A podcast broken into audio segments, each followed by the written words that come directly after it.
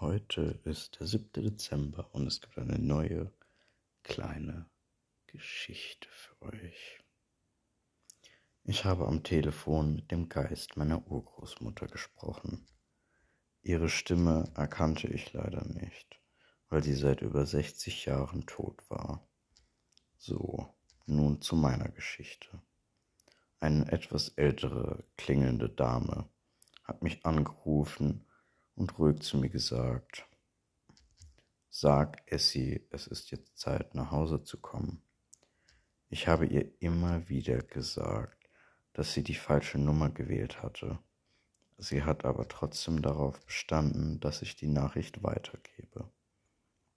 Zwei Stunden später hat das betreute Wohnhaus meiner Großmutter angerufen und uns mitgeteilt, dass meine Großmutter Esther im Schlaf verstorben sei. Ihre Mutter ist gestorben, als sie 16 Jahre alt war. Und Essie war der Spitzname meiner Großmutter. Das war für 25 Jahren.